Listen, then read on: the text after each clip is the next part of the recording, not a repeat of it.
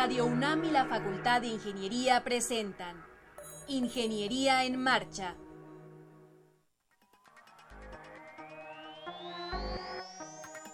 Un espacio dedicado a la divulgación del quehacer de la Facultad de Ingeniería.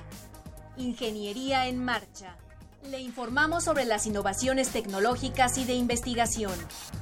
Orientamos en temas de autoconstrucción. Presentamos la cultura y las artes. Y compartimos nuestras victorias en el deporte. Ingeniería en Marcha. Un programa pensado para vincularnos con usted. Ingeniería en Marcha.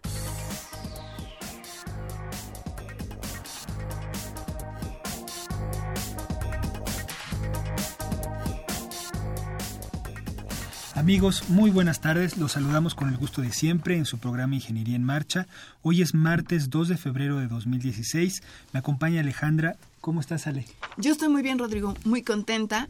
Yo no sé si, si hoy, sí, seguramente lo percibiste, la, la Facultad de Ingeniería ya tiene otra, otra, otra, dinámica, ¿no? Otra cara, sí, sí, los alumnos siempre le dan muchísima vida a la facultad. Así es. Y bueno, nada más como dato, quiero comentarles que aproximadamente el día de hoy, 2 de febrero, regresaron solamente a la Facultad de Ingeniería aproximadamente 14 mil estudiantes, con el turno matutino, vespertino y también incluyendo a los estudiantes de posgrado. Entonces es una comunidad muy grande. La saludamos a todos los que nos escuchen a través de eh, el circuito cerrado de televisión, a través de un radio o a través de alguna página en internet.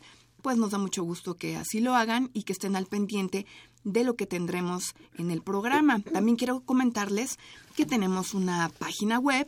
Pueden teclear www.enmarcha.unam .mx y ver lo que hemos abordado en los meses anteriores, lo que tendremos en, en este mes de febrero y por supuesto, si usted le encantan las redes sociales, pues también nos puede seguir vía Facebook, solamente nos busca como Ingeniería en Marcha y es otra manera de estar cercanos a este programa radiofónico. El programa de hoy va a estar bastante bueno. tendremos como siempre las efemérides. Después platicaremos con la doctora Azucena Escobedo Izquierdo acerca del ahorro y uso eficiente de la energía en CEU, que es un tema que poco a poco cobra más y más relevancia. Tendremos el ganador del tercer lugar del concurso Cuenta Cuentos, que, quien es Diego Merla López, y también escucharemos al ingeniero Ulises Martínez Gilbón en la sección Orgullo FI. Tendremos la novedad editorial, en fin, no se despegue.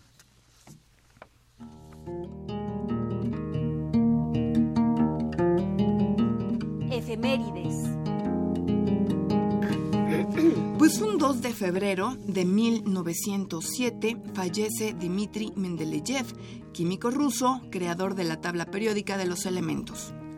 Un día como hoy, pero de 1913, se inaugura en Nueva York la Gran Central Terminal, la mayor estación ferroviaria del mundo. Y en 1922 se publica la novela en 1970, en una clínica neurológica de Alemania, se consigue realizar el, con éxito el primer trasplante de nervios en la historia de la medicina. Y hoy, 2 de febrero, pues también se celebra el Día Mundial de los Humedales. En 1852 nació José Guadalupe Posada, grabador e ilustrador mexicano. Y bueno amigos, eh, tenemos con nosotros a nuestra primera invitada. Me da muchísimo gusto presentar a la doctora Azucena Escobedo Izquierdo.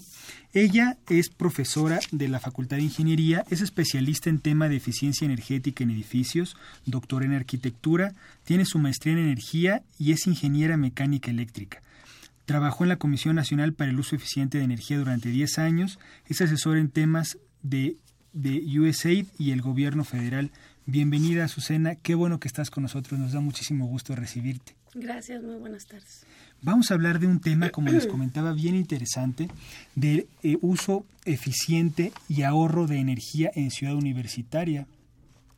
Es un tema muy amplio eh, porque la ciudad, pues como todos sabemos, es muy compleja, ¿no? ¿Qué nos puedes platicar, empezar a platicar acerca de ello? Bueno, mira, este, este tema de eficiencia energética y ahorro y uso eficiente tiene aproximadamente, pues desde que tenemos la primera y la segunda más importantes crisis energéticas, que fue en el 73 y 79 más o menos. De ahí todo esto se detona y empieza cada a nivel internacional empiezan a tomar pues eh, cartas en el asunto, ¿no? De alguna u otra manera, de manera internacional se hace.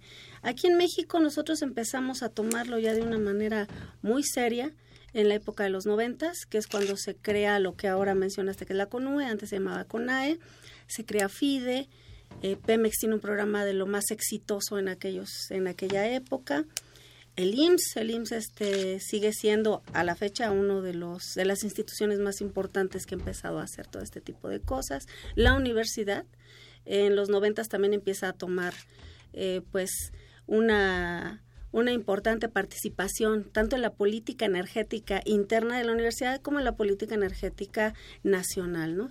Entonces, bueno, de aquí la universidad a través del programa universitario de energía que ahorita está, digamos que en stand-by, eh, empieza a tener un programa, un programa muy importante en donde empiezan a hacer un levantamiento de censos para ver, porque bueno, tú puedes decir, en casa, por ejemplo, que es este uno de los ejemplos que más les doy a mis alumnos, ¿no? En casa tú llegas bien emocionado y le dices a tu mamá, ¿no? Ay, acabo de ver en clase que si cambio las lámparas voy a ahorrar energía, ¿no? Y ahí le haces a tu mamá que compre lámparas, lo que se llaman compactas fluorescentes, que comúnmente se conocen como lámparas ahorradoras, haces que cambie todo y resulta que cuando llega la factura eléctrica después de dos meses, no hay ahorro. ¿No? ¿Y eso por qué fue? Pues porque en realidad no está sustitución, estaba en el refrigerador tal vez, que es el refri que tenía tu abuelita y que entonces ese refri ha sido revisada una norma de refrigeradores hace coque cuatro veces. Entonces, pues el que más consume energía dentro de tu casa resultaba ser el refrigerador, ¿no? Y no la iluminación como tú imaginabas, ¿no? Entonces, en ese momento, para poder hacer eso se hace un censo, se hace un censo muy importante en Ciudad Universitaria. De ahí se establecen, que por cierto lo hace la Facultad de Ingeniería a través de un grupo que tenía el ingeniero Cifuentes, que sigue siendo todavía un grupo importante, en conjunto con el PUE. Y bueno, de ahí se identifica específicamente que uno de los más importantes consumidores de energía es la iluminación, ¿no? Y bueno, de ahí empieza a haber una serie de cambios, ¿no? En Ciudad Universitaria. Si ustedes se dan cuenta, todavía falta mucho que hacer, específicamente en la facultad, ¿no? Entonces, este, sí. Susana, te voy a interrumpir porque yo me quedé con un par de dudas al principio. Claro, Mencionabas que por ahí de los años 70 hubo crisis energética. Así es. ¿Qué fue lo que ocurrió? ¿Qué, qué fue lo que colapsó? Bueno, ¿Qué podemos decir? Pasó crisis? algo muy similar que lo que está sucediendo ahorita, nada más que al revés, ¿no? En realidad el precio del petróleo eh, sube, en el 73 empieza a subir terriblemente y entonces, bueno, eso hace que pues de alguna manera haya una crisis en cuestión de gasolinas, ¿no? Acuérdense que estamos hablando en los 70 donde no había energías alternativas como las hay ahora, ¿no? Entonces, bueno, en el 79 vuelve a ocurrir otra crisis. Ha habido muchas durante todo este tiempo, ¿no? Pero esas son las dos más importantes porque son las puntas de lanza en cuestión de, de este tipo de políticas energéticas, tanto internacionales como nacionales, ¿no? Entonces, más bien se va sobre la parte de, de, de combustibles, ¿no? Recuerden también que nuestra matriz energética mexicana, a la fecha el 70% generamos energía a través de combustibles fósiles. ¿no? Efectivamente, tenemos más del 20% en, en energías renovables, que prácticamente todos son hidros. Eh, pero, este, pues bueno, en aquel entonces, si ahorita era el 70, imagínense, ¿no? O sea, estábamos hablando de prácticamente el 90 o tal vez más, ¿no? De dependencia en combustibles fósiles. Pues entonces hay una crisis, a partir de esa crisis, pues Japón, Estados Unidos, Alemania, y México unos años después empieza a tomar las riendas sobre esto, ¿no? Específicamente, por ejemplo, Brasil en aquel entonces es donde incursiona la parte de etanol, ¿no? Estados Unidos crea un balance internacional en donde ustedes pueden entrar y ver cómo se está comportando en cuestión energética a nivel mundial. Eh, todos los países, claro, hay algunos que no mandan información muy a tiempo, sin embargo, pues, pues existe esa información, ¿no? Nosotros tenemos un balance nacional que pues bueno, el primero sale por ahí de los ochentas, más o menos. También a raíz de esto es, es lo que siempre, que supongo que también es parte de, de, nuestra formación de ingeniería, ¿no? Lo que no se mide no se puede controlar, ¿no? Entonces, si yo no sé cómo, qué es lo que está, cómo lo estoy gastando, no puedo saber hacia dónde voy a dirigir uh -huh. esfuerzos, ¿no? Entonces, bueno, la universidad en los noventas toma toma una importante participación en este tema, adicional al hecho de que en ese momento se crean posgrados, ¿no? Tenemos una maestría de energía que tiene muchísimos años, o sea, estamos hablando de más de 30 años, ¿no? el Politécnico, el Técnico Monterrey, la UDLA, muchas universidades privadas, tanto como públicas, tienen un tema específico de ahorro y uso eficiente de energía o energías renovables, ¿no? Entonces, pues, el tema es importante, ¿no? Muy importante y tan importante porque, bueno, me afecta no solamente en el cambio climático, ¿no? Me afecta también en mi bolsillo. Cada kilowatt hora que yo ahorro en cuestión de energía eléctrica, pues tiene un impacto hacia el ambiente, pero también tiene un impacto en peso, ¿no? Oye, Azucena, y, y nosotros, digamos, como ciudadanos de a pie, ciudadanos comunes, ¿qué tenemos que hacer para saber si hay algo, algún proceso ineficiente en nuestras casas, en nuestros trabajos? ¿Cómo podemos detectar y cómo podemos ahorrar? Bueno, eh, la CONUE y FIDE tienen dentro de sus páginas mucha información, guías, incluso herramientas de cálculo, en donde cualquier persona puede accesar a ellas y puede hacer un cálculo muy rápido, ¿no? Eso sería una parte. La otra parte es de que, bueno, en casa, por ejemplo, es muy fácil detectarlo, ¿no? Estoy encendiendo todas las luces de mi casa y solamente estoy en la cocina, ¿no? Como para qué enciendo todas, ¿verdad? Entonces mejor las apago, ¿no? Otra cosa es, por ejemplo, en este momento eh, la CONUE tiene alrededor de 29 normas de eficiencia energética, ¿no? Y esas normas... Eh, al usuario le dicen a través de un etiquetado que ese equipo es cumple con las más altas calidades de eficiencia energética, ¿cierto? Entonces, bueno, si yo quiero comprar un refrigerador, lo primero que voy a hacer es ver que cumpla con la norma, ¿no? Evidentemente, en este momento no existe un solo refrigerador en este país que no cumpla con una norma oficial mexicana, ¿no? Pero hay muchísimos eh, refrigeradores, como tú mencionabas, que es, fue herencia de la abuelita y ahí la tienes. Entonces, esos son los que crean conflicto, ¿no? Exactamente. O sea, si tú ves que tu refrigerador tiene más de 10 años, ya vele pensando cambiarlo, ¿no? Si volteas a ver las lámparas y tienes incandescentes, es evidente que ya no es opción. Hay una norma que incluso este ya va eh, incursionando sobre el hecho de, de, ir mejorando la eficiencia de las de las lámparas, ¿no? Entonces, bueno, si tienes lámparas incandescentes, pues cámbialas a compactos fluorescentes o en todo caso a LEDs, ¿no? Que sería digamos que la opción más viable técnicamente, no necesariamente la más viable económicamente, ¿no? Pero sin embargo, ah, en algunos casos. Han disminuido bastante el costo en estos últimos, visto que ha habido una una rebaja sustancial en el costo, digamos, comercial de los de los LEDs. Así es. El, también tenemos un problema, ¿no? Recuerden que, pues, también como hay cosas buenas, hay cosas malas, ¿no? Y hay cosas que tienen, que son, este, que cuentan con, con pues con la más alta calidad en materiales y también hay otras que no, ¿no? No es lo mismo comprarte una bolsa de piel que viene de China, que parece vinipiel, a una bolsa de piel que viene de Guanajuato, ¿no? Y la diferencia viene en el precio, ¿no? Entonces es exactamente lo mismo en la parte de LEDs. Te puedes ir al centro y encontrar unos LEDs, una este, lamparita MR16, que es una especie de dicroica, que este tú la vas a sustituir por una dicroica de 55 y te dicen, no, pues son 10 watts, ¿no? Y pues bueno, la diferencia queda muy clara que es el ahorro, ¿no? Entonces, bueno, lo cambias y nada más que la cosa esa no trae norma, no tiene pruebas de laboratorio. sabe cuánto dure? Eh, mm, pues, seguramente, si tienes muy buena suerte, igual y te dura. Si no tienes suerte, en el momento en que la pongas se te va a morir, ¿no? Y hay otro tipo de lámparas que no van a costarte 20 pesos, pero te van a costar mucho más caras. Sin embargo, pues eh, si tú haces una evaluación a lo largo de la vida útil del proyecto, pues te vas a dar cuenta de que es la mejor opción, ¿no?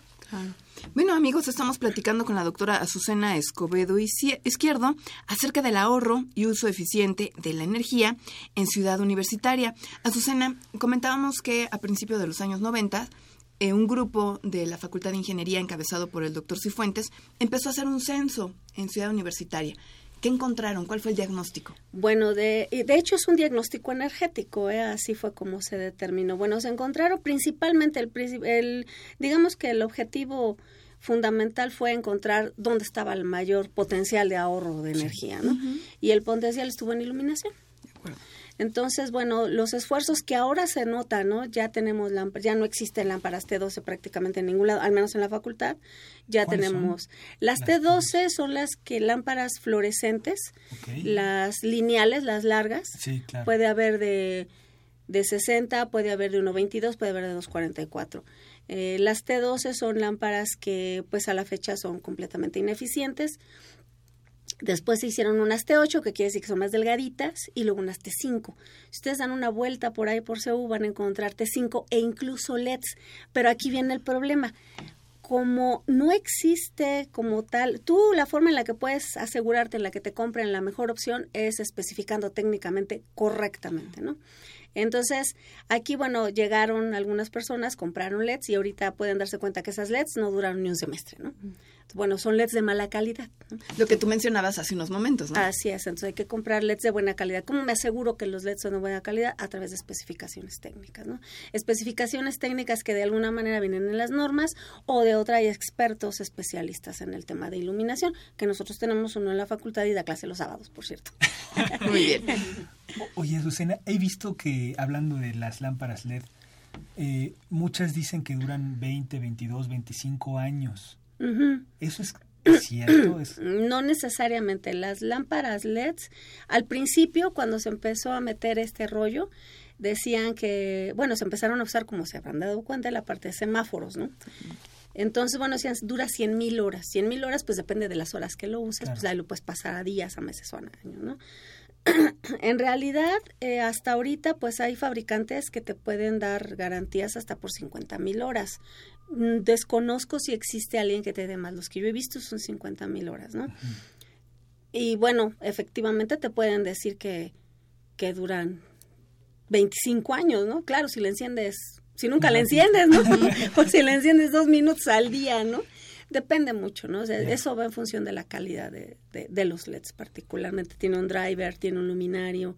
Eh, bueno, hay muchas cosas que hay que tomar en cuenta para la parte de iluminación, ¿no? Y en este caso, en el censo se determinó que la iluminación es lo más importante. Pueden darse cuenta que se ha ido cambiando a lo largo de todo este tiempo. Hay muchas cosas que hacer todavía. Eso te quería preguntar, nos comentabas que hay mucho que hacer. ¿Qué es, desde tu punto de vista? Importante, o sea, no, no, no tiene ningún caso tener las lámparas LED de la mejor calidad cuando las dejas encendidas 24 horas, ¿no? Entonces, bueno, aquí hay de dos, ¿no? O, metes la parte de, capacitación para la gente para que esté consciente de que tiene que apagar las luminarias, o definitivamente control, ¿no?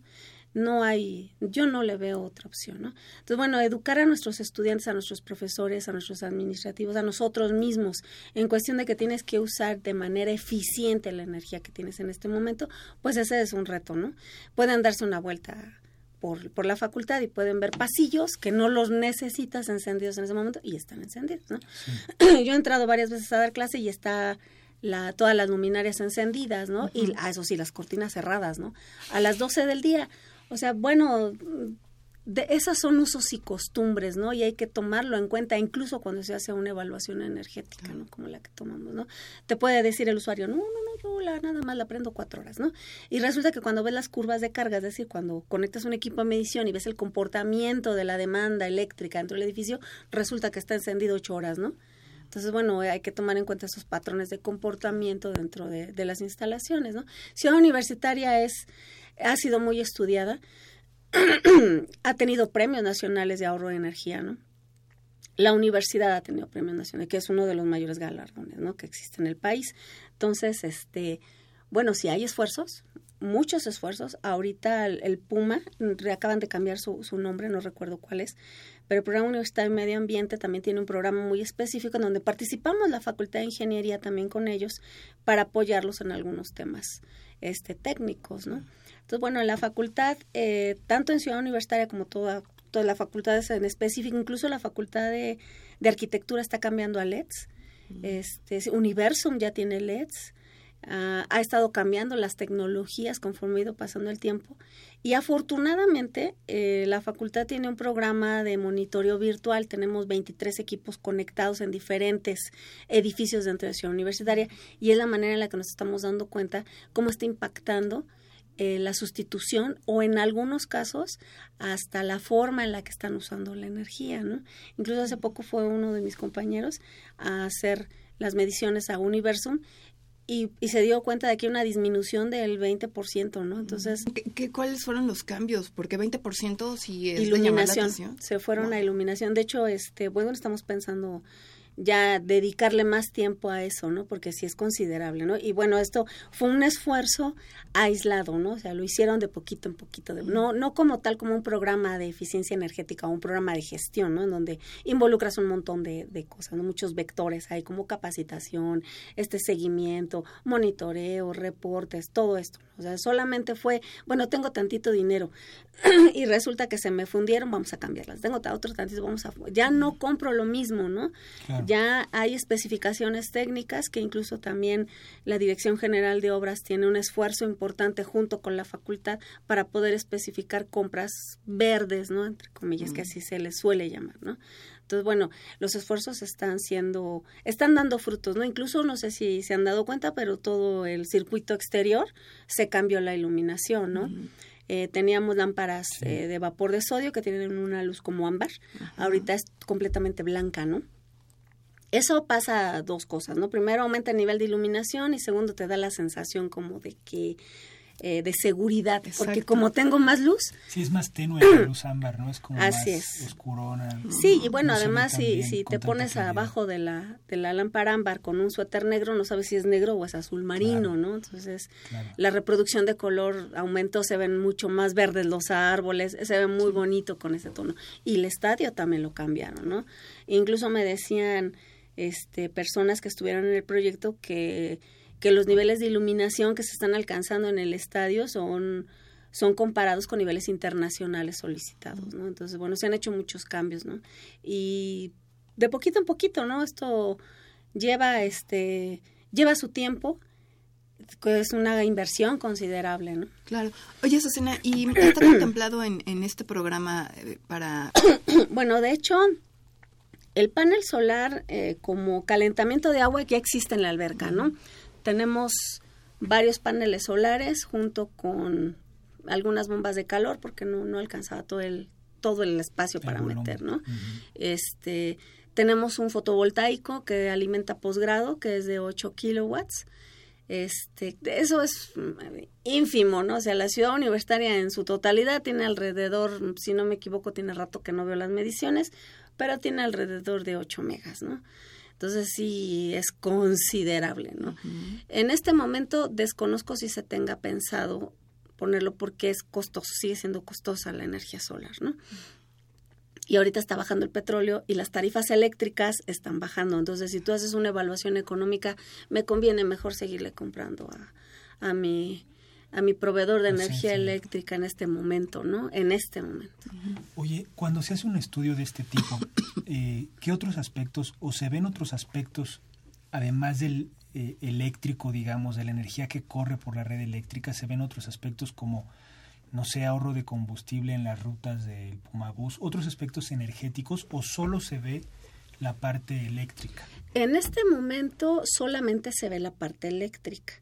Como tal, no tenemos un programa, y bueno, ahorita el programa pues está igual seccionado, ¿no? O sea, cada quien hace su esfuerzo por, por cada uno, ¿no? Tratamos de llevar un monitoreo y verificación a través de, de, mediciones eléctricas, ¿no? Sin embargo, pues sí sería bueno tener un programa, una gestión de energía dentro de Ciudad Universitaria, en donde involucraría lo que acabas de mencionar, ¿no? La parte de combustibles, la parte de residuos sólidos, la parte de agua, la parte de compras verdes, capacitación y todo esto, ¿no?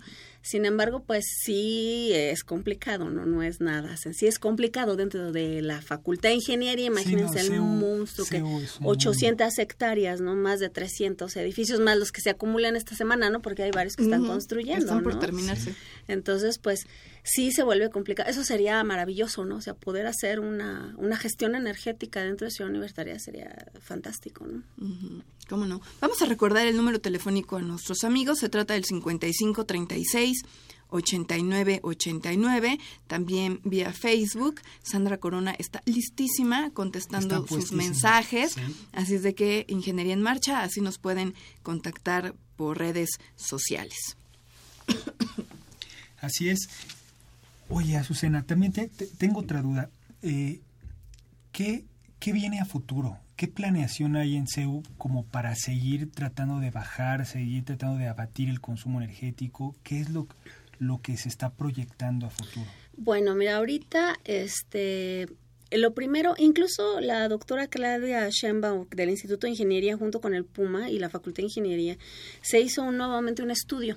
Ese estudio, si mal no recuerdo, fue en el 2011-2012 que incluso lo tiene el Puma, en donde se hizo un inventario de gases de efecto invernadero de Ciudad Universitaria, en donde solamente se tomó la parte eléctrica y la parte térmica, es decir, la parte de consumo de gas LP o gas natural, ¿no? O diésel, ¿no? Combustibles. No se tomó la parte de transporte porque iba a ser un poco complicado, ¿no? Se requería una metodología todavía más compleja que la que ya teníamos, ¿no? Y bueno, de ahí se especificaron algunas líneas a seguir. Y una de esas líneas sigue siendo la parte de iluminación. Todavía sigue, sigue siendo lo más importante, ¿no? Entonces, bueno, ¿qué podríamos hacer dentro de SEU? Pues les comento, o sea, es muchísimo, ¿no? Hace muchos años se hizo un concurso de carteles que uno de Ingenieros y Fuentes, este, pero estoy hablando hace muchos años, ¿eh? O sea, no hace 10, no hace como entre 15 años, 18, ¿no?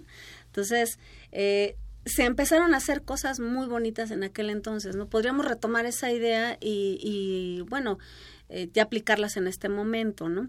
¿Qué es lo que se puede hacer ahorita? Bueno, muchas dependencias lo están haciendo, hacer un cambio de tecnología eficiente, no solamente en la parte de iluminación, sino también, por ejemplo, en la parte de cómputo se están comprando equipos, por ejemplo, de la pantalla LED, ¿no? Ya no tienen pantalla de LCD o cosas por el. Entonces eso adapta el consumo de energía, ¿no? se están cambiando, y se terminó de cambiar toda la parte del alumbrado exterior, el estadio.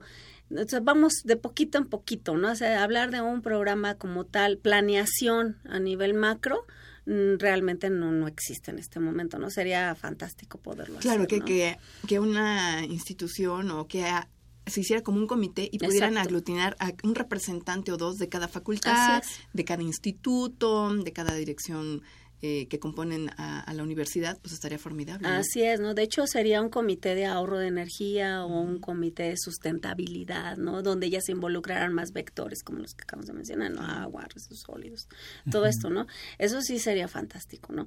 Sin embargo, pues, como les digo, se trabaja de manera uh -huh. aislada.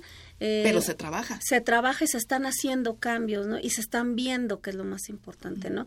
Ahorita Ciudad Universitaria tiene seis acometidas de tarifas HM en horario en media tensión, cuando hace unos cinco años teníamos cuatro. ¿Qué quiere decir eso, Azucena? A ver. Estamos en una tarifa en la que nos De hecho, hace poco nos cambiaron la red. ¿Se acuerdan que había un montón de sí, hoyos dentro sí, de esa? sí, Bueno, sí, sí. esos hoyos fueron porque nos estaban, estaban alimentando Comisión Federal a 23 mil volts.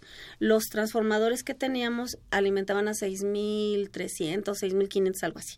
Eh, ahora llega a 23 mil y alimenta a 23 mil. ¿Eso qué implica? Bueno, eso implica, y está documentado también, un ahorro porque no tienes pérdidas. ¿no? Claro. Entonces, okay. al no tener pérdidas, tienes un ahorro, y ese ahorro en qué, en qué va implícito, pues en dinero. O sea, es claro. Entonces, eh, tenemos estas acometidas en tarifas horarias en media tensión, quiere decir que nos alimentan en 23 mil volts. Y horaria quiere decir que va eh, difiriendo por cada hora, ¿no? Es decir, tenemos este periodos de base, intermedia y punta, y en cada uno de esos periodos la, el consumo de energía, cada kilowatt hora cuesta diferente. No es lo mismo consumir en periodo base que en periodo intermedio y que en periodo punta. El periodo punta es el más caro y es el que cuesta más caro. No solamente al Estado, sino también a nosotros, ¿no? Consumir energía en ese periodo. Afortunadamente nosotros prácticamente todos nuestros mayores consumos los tenemos en intermedio. Entonces, digamos que no pagamos tanto, tanto eh, digamos, ¿no? Porque sí se pagan cantidades considerables, ¿no? Ok. Bueno, pues eh, está con nosotros la doctora Azucena Escobedo Izquierdo. Bueno, eh, tenemos una llamada una de Juan Caballero. Sí. Pues felicita por el tema, felicita a nuestra invitada y nos pregunta que dónde puede comprar una lámpara LED y qué marca recomienda. Pues hay varias marcas, eh, General Electric, Philips, Silvania, este, Helves, hay, hay muchas, ¿no? Pero tienen que ser marcas de prestigio. Es decir, no me voy a ir al centro ahí a, ¿cómo se llama esta calle? La de este... Eh, Salva, República, República, República El Salvador a sí. comprarla, ¿no? voy a ir a, una, a un centro comercial, ¿no? Y ahí hay muy buenas, muy buenas, este... Opciones. Eh, opciones de compra que sean marcas reconocidas, eh, que vea las especificaciones técnicas, específicamente cuánto tiempo dura, uh -huh. eh, la eficacia de la lámpara, que tenga NOM, que diga NOM, ¿no? Puede, puede no decir NOM porque no existe una norma oficial mexicana para algún tipo de lámparas de LED, no son para todas, ¿no? Pero puede haber que tenga un sello, por ejemplo, canadiense o un sello, exacto, o un sello este estadounidense. Así es. Perfecto. Pues despedimos a la doctora Susana Escobedo. No sé si quieras agregar algo más.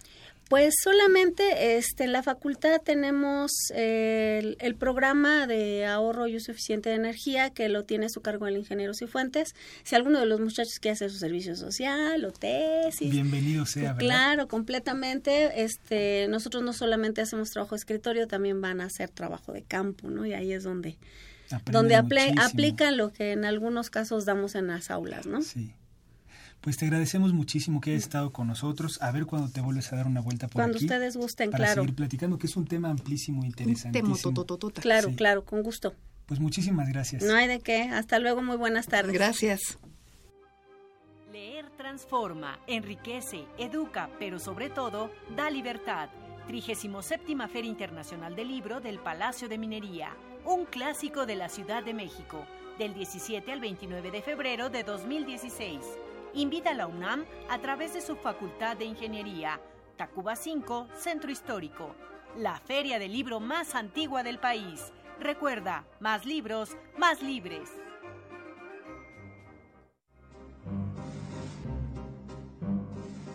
Para conocer las novedades editoriales que se publican en nuestro país, no te puedes perder la Feria de los Libros. Escúchalo todos los lunes a las 14 horas por el 860 de AM. Bien, pues ya estamos de regreso. Les comento que el número telefónico en la cabina es el 5536 8989 y en atención a estos aparatos se encuentra Armando Tafoya y Mariana José. Ellos son del Departamento de Construcción y también está Miguel González del Departamento de Ingeniería Sanitaria y Ambiental. Así es de que no se quede con las ganas de llamarnos. Marque el 5536 89 89. Ahora quiero comentarles que el programa Ingeniería en Marcha decidió hacer cada mes una cápsula en donde presentamos a todos ustedes un ingeniero o un egresado de nuestra Facultad de Ingeniería que ha destacado en su área de conocimiento. Entonces, en esta ocasión, vamos a escuchar al ingeniero Ulises Martínez Gilbón.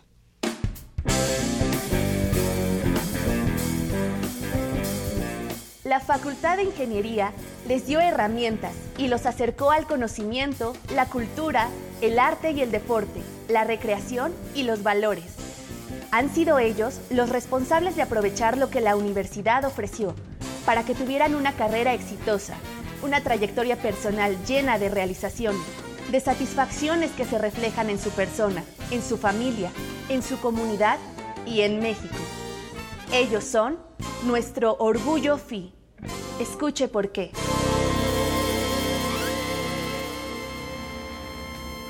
Ulises Martínez Gilbón egresó de la carrera de Ingeniería en Telecomunicación en el 2003. Recuerda a algunos de sus maestros. Todos los, de, telecomunicaciones como tal, el doctor Víctor García, el doctor este, Moctezuma, todos ellos eh, nos apoyaron mucho, me apoyaron mucho sobre todo en la parte de, hicimos una tesis, por ejemplo, que presentamos en Cuba. Entonces eso me, orientó ¿no? hacia, hacia, ah, pues, hacia la investigación, digamos. Obviamente, bueno, tomé clase con el maestro Torres H, ¿no? por ejemplo. En cuanto salió de la carrera de telecomunicaciones, formó una empresa con algunos compañeros, dedicada a desarrollar aplicaciones para telefonía celular. Después de cinco años, se acercó a la incubadora de la Facultad de Ingeniería, porque tenía en manos un nuevo proyecto vinculado a los jardines verticales. Pero veo que hay una oportunidad de negocio, sobre todo ya no tanto en el cultivo, sino en la parte estética, ¿no? como el caso de los jardines verticales y las azoteas verdes. Así es como llegamos a, este punto, ¿no? que era, era, bueno, que es una necesidad de tener estos espacios verdes en las construcciones de, de la ciudad. Entonces desde ahí venimos evolucionando el proyecto.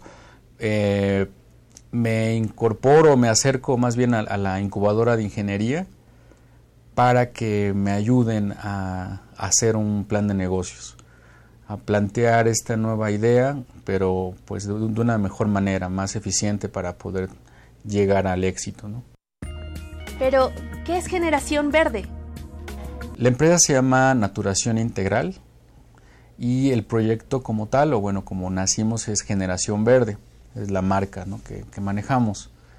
Eh, empezó, bueno, comercialmente en el 2012 y eh, a partir de entonces, bueno, empezamos a hacer proyectos eh, para casas, ¿no? Siempre, obviamente, como cualquier emprendedor inicia con sus conocidos, con sus familiares, y así lo hicimos, ¿no? Primero con amigos y familiares que nos permitieron, que confiaron en nosotros y poder colocar algo de jardinería vertical, y de ahí empezamos a darnos a conocer. Actualmente pues estamos trabajando proyectos de más de 800 metros, de hecho 950 es lo que estamos haciendo en este año para un proyecto. Y bueno hemos trabajado con, empresas como Bodegas Alianza por ejemplo, eh, para SPN también un proyecto de un edificio, para constructoras, para gobierno también hemos trabajado.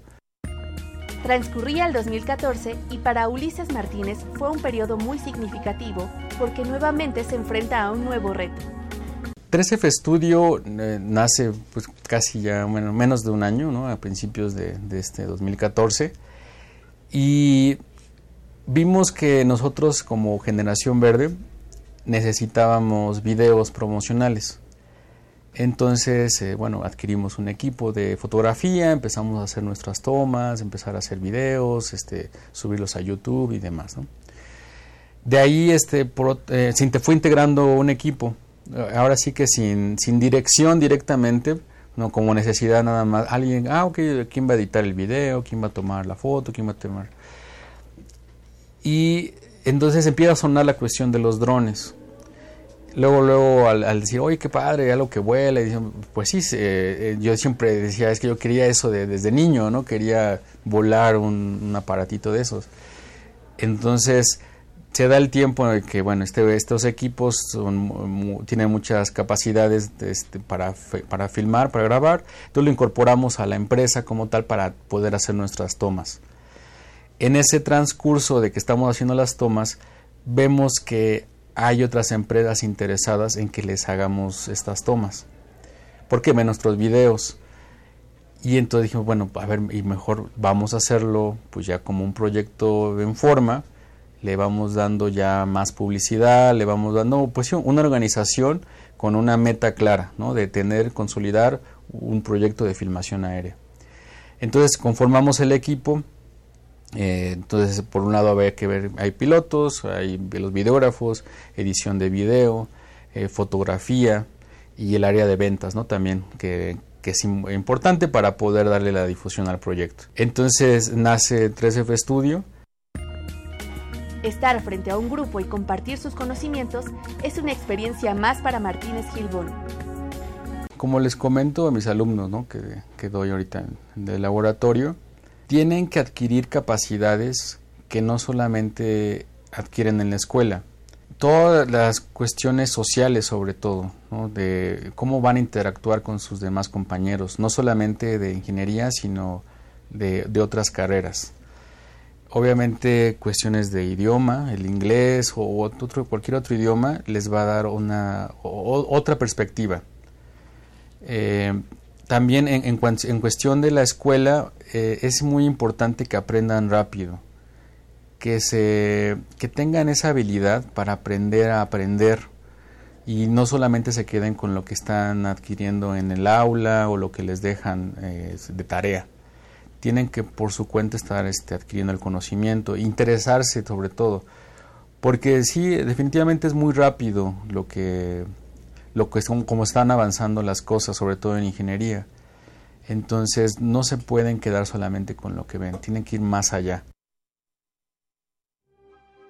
Leer transforma, enriquece, educa, pero sobre todo da libertad. 37 Feria Internacional del Libro del Palacio de Minería, un clásico de la Ciudad de México, del 17 al 29 de febrero de 2016. Invita a la UNAM a través de su Facultad de Ingeniería Tacuba 5, Centro Histórico. La feria del libro más antigua del país. Recuerda, más libros, más libres.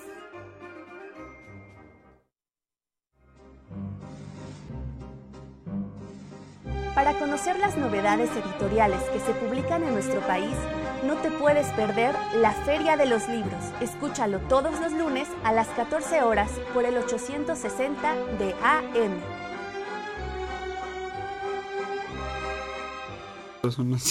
Y estamos de regreso con ustedes, amigos. Ahora tenemos a un invitado muy especial, a Diego Merla López. Les había platicado que él es ganador del tercer lugar del concurso Cuentacuentos. Él es alumno de la facultad de la carrera de Ingeniería Civil y estamos muy contentos de tenerlo y de verlo de nuevo. Él fue mi alumno, estamos muy contentos. Bienvenido, Diego. No, hombre, muchas gracias. Gracias a ustedes por invitarme. y al pues acá, con gusto, compartiendo el cuento. Oye, ¿te parece si le entramos directo con tu cuento? ¿Nos los podrías leer, por favor? Sí, sí, claro. Este, bueno, ahí va. Esquivó al microbús que súbito invadió su carril con un rápido giro al volante, guardando para sus adentros el fíjate idiota que en otros tiempos hubiera exclamado airado. Tenía cincuenta y tantos, los años necesarios como para saber que era mejor descargar su enojo dentro del coche y no tentar al demonio o al chofer del microbús. Lo suficientes como para aún poder salir a correr todas las mañanas. Sabía que era aquella escapada al alba la que le daba la paciencia para afrontar el frenético y diario vaivén. Por ello, abría los ojos y la conciencia todos los días con afán religioso a las 4.30 en punto. Se enfundaba en unos viejos pants, se ponía la chamarra de siempre y salía a correr. Así, después de un buen baño de agua caliente, un plato de papaya y un café, esperaba el verde en el siempre caótico cruce previo a la entrada de su universidad. Los 50 suelen ser un parteaguas en la vida de todo humano. Para los pesimistas representan los albores de la senectud. Los moderados los entienden como el ocaso de la adultez y los optimistas aún se sienten en su segunda juventud. Para él eran una cosa cada día. Estacionó su modesto suru en el lugar de siempre, y luego de sacar algunos papeles de la cajuela se encaminó, como lo había hecho los últimos treinta años, al salón 106B para impartir su cátedra usual, como había hecho los últimos treinta años. Aquella clase era de las pocas cosas que lo mantenía conectado a la vida, a la vida ingenieril, pues lejos estaban los tiempos en que ejerció lo que ahora era más un mote formativo que una profesión, a la vida juvenil, pues a través de los ojos atentos, dormidos, expectantes o indiferentes de sus alumnos, revivía cada martes y jueves sus antañas aventuras, sus antiguas ilusiones. A la vida rutinaria, pues a su edad ya no se podía dar el lujo de vivir el momento, sin saber qué esperar del día siguiente. Necesitaba de sus ritos y rutinas como un mendigo precisa de la caridad. Sin ellas se sentía perdido e inútil, perdido en la vorágine de una ciudad que te arrastra esquizofrénica a su ritmo fugaz, inútil mendigando el inestable equilibrio de una ficticia libertad. Después de todo lo que había perdido, ¿qué le quedaba más que aferrarse a su rutina? Profe, ¿me da permiso? Un voluntarioso estudiante, de esos que copiaban hasta el más mínimo garabato que él hacía en el pizarrón, pero que parecía no entender ni una pizca de lo que reproducía en su cuaderno, lo despertó de su existencial divagación. Él se hizo un lado con parsimonia. Si quiere usted entender a Girondo, no lo va a hacer copiando el pizarrón, Julio. Mejor léalo para la próxima. Le recriminó al afanoso escolar, que bajó la mirada en un gesto de fingida contrición. Le apenaba lo poco que interesaba la literatura a los nobles ingenieros. Culpaba a los múltiples distractores modernos. Sus telefonitos, videojuegos, series televisivas y demás tonterías les robaban el tiempo que de otra forma hubieran dedicado a leer o estudiar. Así había sido en sus años mozos. Aun los que no tenían un particular interés por los libros sabían quién era Alexandre Dumas. Ahora lo confundían, si bien les iba, con algún nuevo rockstar inglés. Regresó a su casa a la hora de siempre, tras minutos eternos en el perpetuo tráfico capitalino, con el cansancio de siempre, tras más de ocho horas de atender como autómata los asuntos administrativos del departamento que encabezaba. Después de la muerte de su esposa y del éxodo de sus hijos, cada metro cuadrado de los 233 que ocupaba su propiedad parecía albergar más partículas de soledad que las que se pudieran formar durante 100 años en Macondo. Al dejar sus llaves colgadas en el clavo que cumplía las funciones de llavero, una carta en el suelo llamó su atención. No era el sobre de siempre con una franja azul y una ventanilla de plástico, codicioso mensajero de sus deudas con el banco, que llegaba cada primero de mes. Por supuesto que no lo era, porque corría ya la segunda semana de octubre. Tampoco los otros sobres con franja azul que pretendían mes con mes enjaretarle una nueva tarjeta de crédito. Por supuesto que tampoco. Esos llegaban siempre el día 20. Este era un sobre largo, arrugado. Tenía un color crema desgastado y un par de estampillas con incas motivos que lataban su procedencia sin necesidad de leer más. Al verlas, su corazón no se saltó un latido, sino como tres, y le tomó más de un minuto recuperar la respiración después de leerlo. Calle Diego Ferré, 293, Miraflores, 67070, Lima, Perú. Aquella remitente dirección lo dejó helado otra vez. Con sus manos temblando más que la blanda arcilla de la ciudad en el 85, logró abrir el sobre sin romperlo demasiado. Sacó la carta que en él venía envuelta y desdobló la hoja única que la conformaba. Después de leerla, salió hecho una furia de su casa. Regresó contrariado al enterarse de que en la farmacia no vendían pastillas contra el desahucio, y se tuvo que conformar con unas que tan solo aliviaron su dolor estomacal. El desazón fue peor cuando notó que los chicles que compró después tampoco surtieron efecto ante el amargo sabor de boca que la ominosa noticia contenida en esa carta le causó. Vaya mundo en el que vivimos hoy día, pensó, donde la medicina se ocupa de tratar los síntomas y no las causas. Pues él bien sabía que los problemas en el estómago no se los habían causado aquellos tradicionales tacos de canasta de don Atanasio, sino el inmenso vacío que le había dejado la lejana nueva fatal. Cuando volvió en sí, seguía sentado en el sillón de su sala, con la carta en sus manos y una melancólica sonrisa en la boca. Tomó las pastillas de la farmacia y la botella de agua que a su lado reposaba, y subió lentamente los escalones a su recámara. Se miró fijamente por un momento en el espejo de su baño, y sin un dejo de titubeo, empezó a dar largos sorbos de la botella, mientras aventaba de a tres las pastillas a sus sedientas fauces, tratando de llenar con los fármacos el hueco de abandono que en sus entrañas se expandía. Ya se le habían muerto su esposa, y sus padres, y un amigo querido, ya sus hijos habían dejado el familiar nido hacía varios años. Pero nunca había sentido un pesar tan profundo, un vacío tan mortal.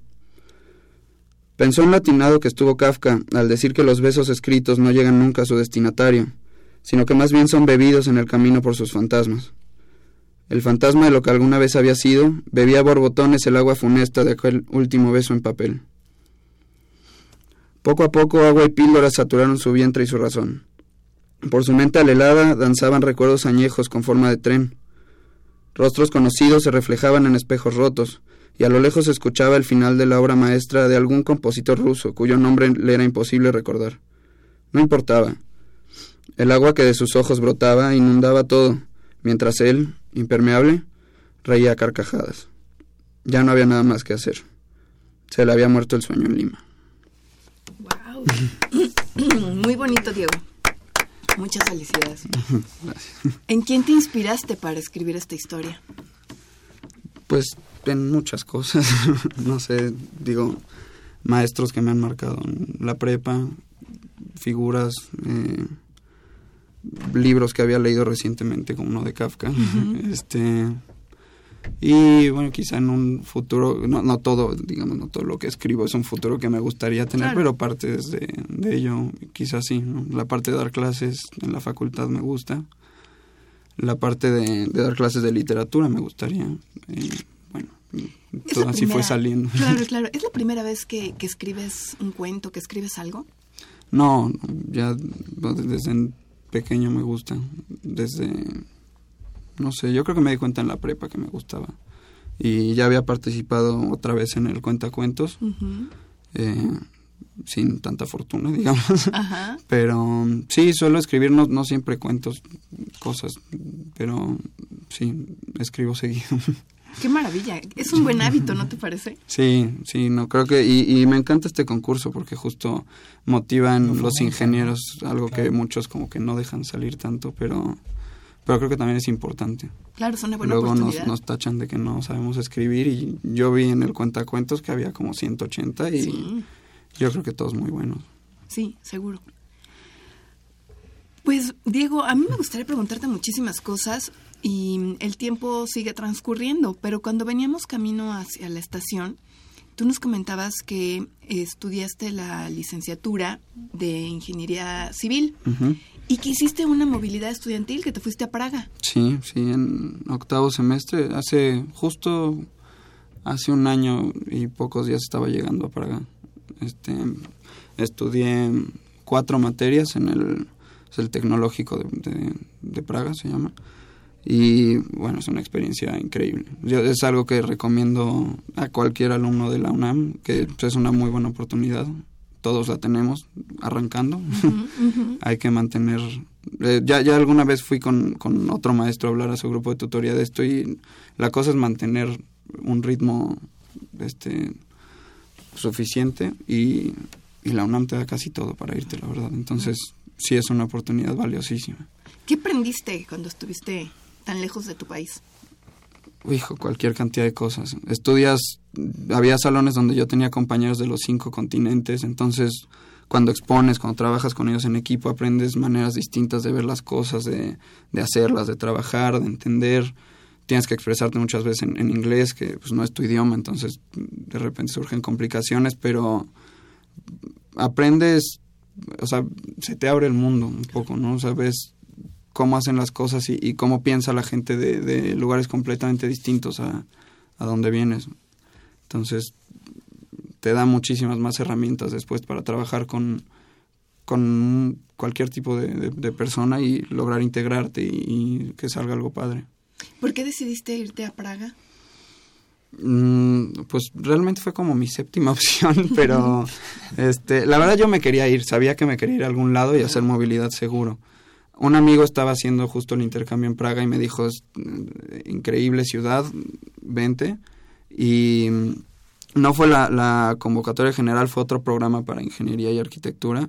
Y mis opciones eran o Santiago de Chile o, Praga y me tocó Praga y fue la mejor decisión. Qué bueno. ¿Cómo te sientes a punto de terminar la carrera? Pues expectante, yo creo. Este, cambian muchas cosas. No, no tengo muy claro todavía qué sigue, pero, pero con ganas ya de, de, acabarla y empezar el nuevo ciclo. Como que ya toca. Ya terminaste tus créditos, supongo, ¿no? Me faltan justo por el intercambio, se me movieron unas materias, entonces no pude llevar este mecánica de suelos, entonces tampoco podía llevar la ah, este, cimentaciones que está seriada, entonces ahora estoy llevando tres materias, pero ya empezando tesis y okay en teoría, si todo sale bien, acabaré igual que mis compañeros, nada más que con las materias un poco movidas. y si no acabas en tiempo y forma, no, pasa, nada. No pasa nada. Diego, exactamente. No, no, digo. Recopilaste otro tipo de experiencias sí, y claro, eso es muy importante. Fue un, un periodo valiosísimo, la verdad. Y también me parece que es muy valiosísimo lo que escribiste. Ojalá que no, no dejes esa, esa pasión por, por escribir, porque creo que mucha gente lo, lo va a seguir disfrutando. Ojalá pues que no, no abandones el gusto por, por escribir cosas como las que haces. no hacerlo. y que regreses más adelante a Ingeniería en Marcha, ¿te parece? con todo gusto, pues yo dispuestísimo. pues nos encantará recibirte nuevamente. Por lo pronto te despedimos, te agradecemos la lectura de este cuento titulado Muere un sueño y deseamos que más adelante regreses. Bueno, pues muchas gracias. No, hombre, al contrario, muchas gracias. Escuchamos a Diego Merla López, ganador del tercer lugar del concurso Cuentacuentos, categoría alumno.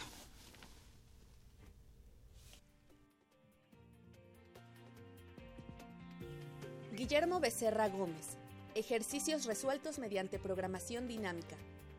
Como parte de las actividades de la División de Ingeniería Mecánica e Industrial, se ha llevado a cabo el desarrollo de material didáctico y de divulgación a través de la elaboración de una serie de cuadernillos de difusión, así como apuntes que complementen la bibliografía de los cursos de la facultad.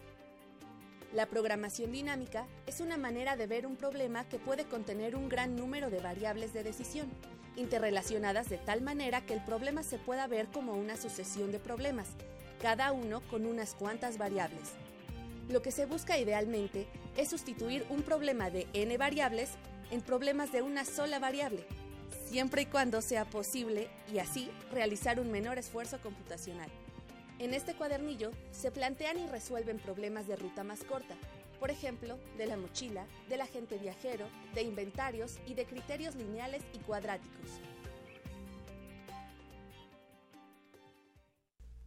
Bien, pues ya estamos de regreso y antes de que se termine el programa quiero compartir una pequeña nota que se llevó a cabo el pasado 28 de enero en el Salón de Actos del Palacio de Minería.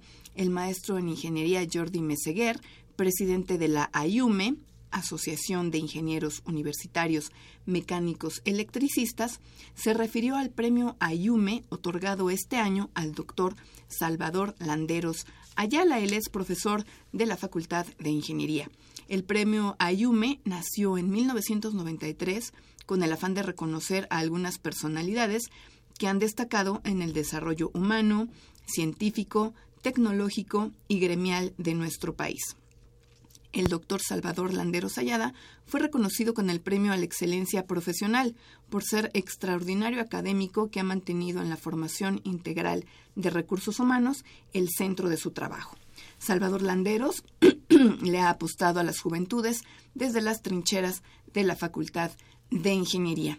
Pues un reconocido mm, este homenaje, una, un, premio a una persona que ha, que ha impartido muchísimos años cátedra dentro de la Facultad de Ingeniería.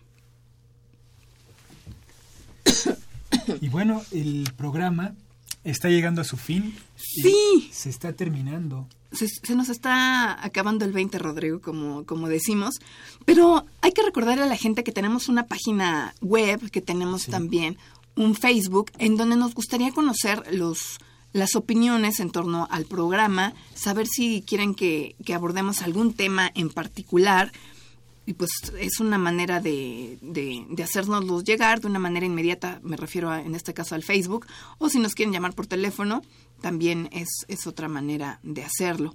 Y recordarles que el próximo martes pues vamos a, empezar este programa en punto de las 12 del día, que ya se acerca la Feria Internacional del Libro del Palacio de Minería. cada vez es más cerca. Es un gran acontecimiento y, si mal no recuerdo, creo que el próximo martes viene el licenciado Fernando Macotela, justamente para, un poco. para hablar en torno a esta, a esta feria, feria de la literatura.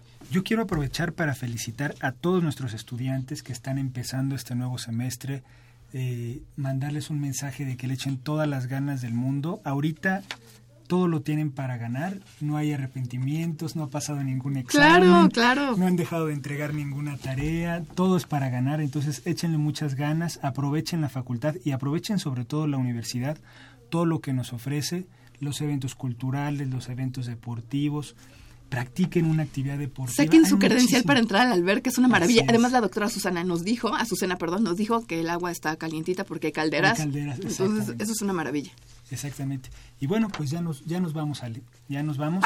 Agradecemos, como siempre, en la producción a Pedro Mateos, en las redes sociales a Sandra Corona, que está aquí con nosotros, en la página web a José Luis Camacho, en los teléfonos ya los habíamos mencionado, está Armando Tafoya, está Miguel González y Mariana José. Y en los controles técnicos, Socorro Montes. Hasta el martes. Radio UNAM y la Facultad de Ingeniería presentaron Ingeniería en Marcha.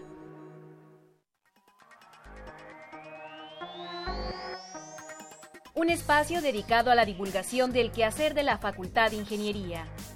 Ingeniería en Marcha le informamos sobre las innovaciones tecnológicas y de investigación. Orientamos en temas de autoconstrucción. Presentamos la cultura y las artes. Y compartimos nuestras victorias en el deporte. Ingeniería en Marcha. Un programa pensado para vincularnos con usted. Ingeniería en Marcha.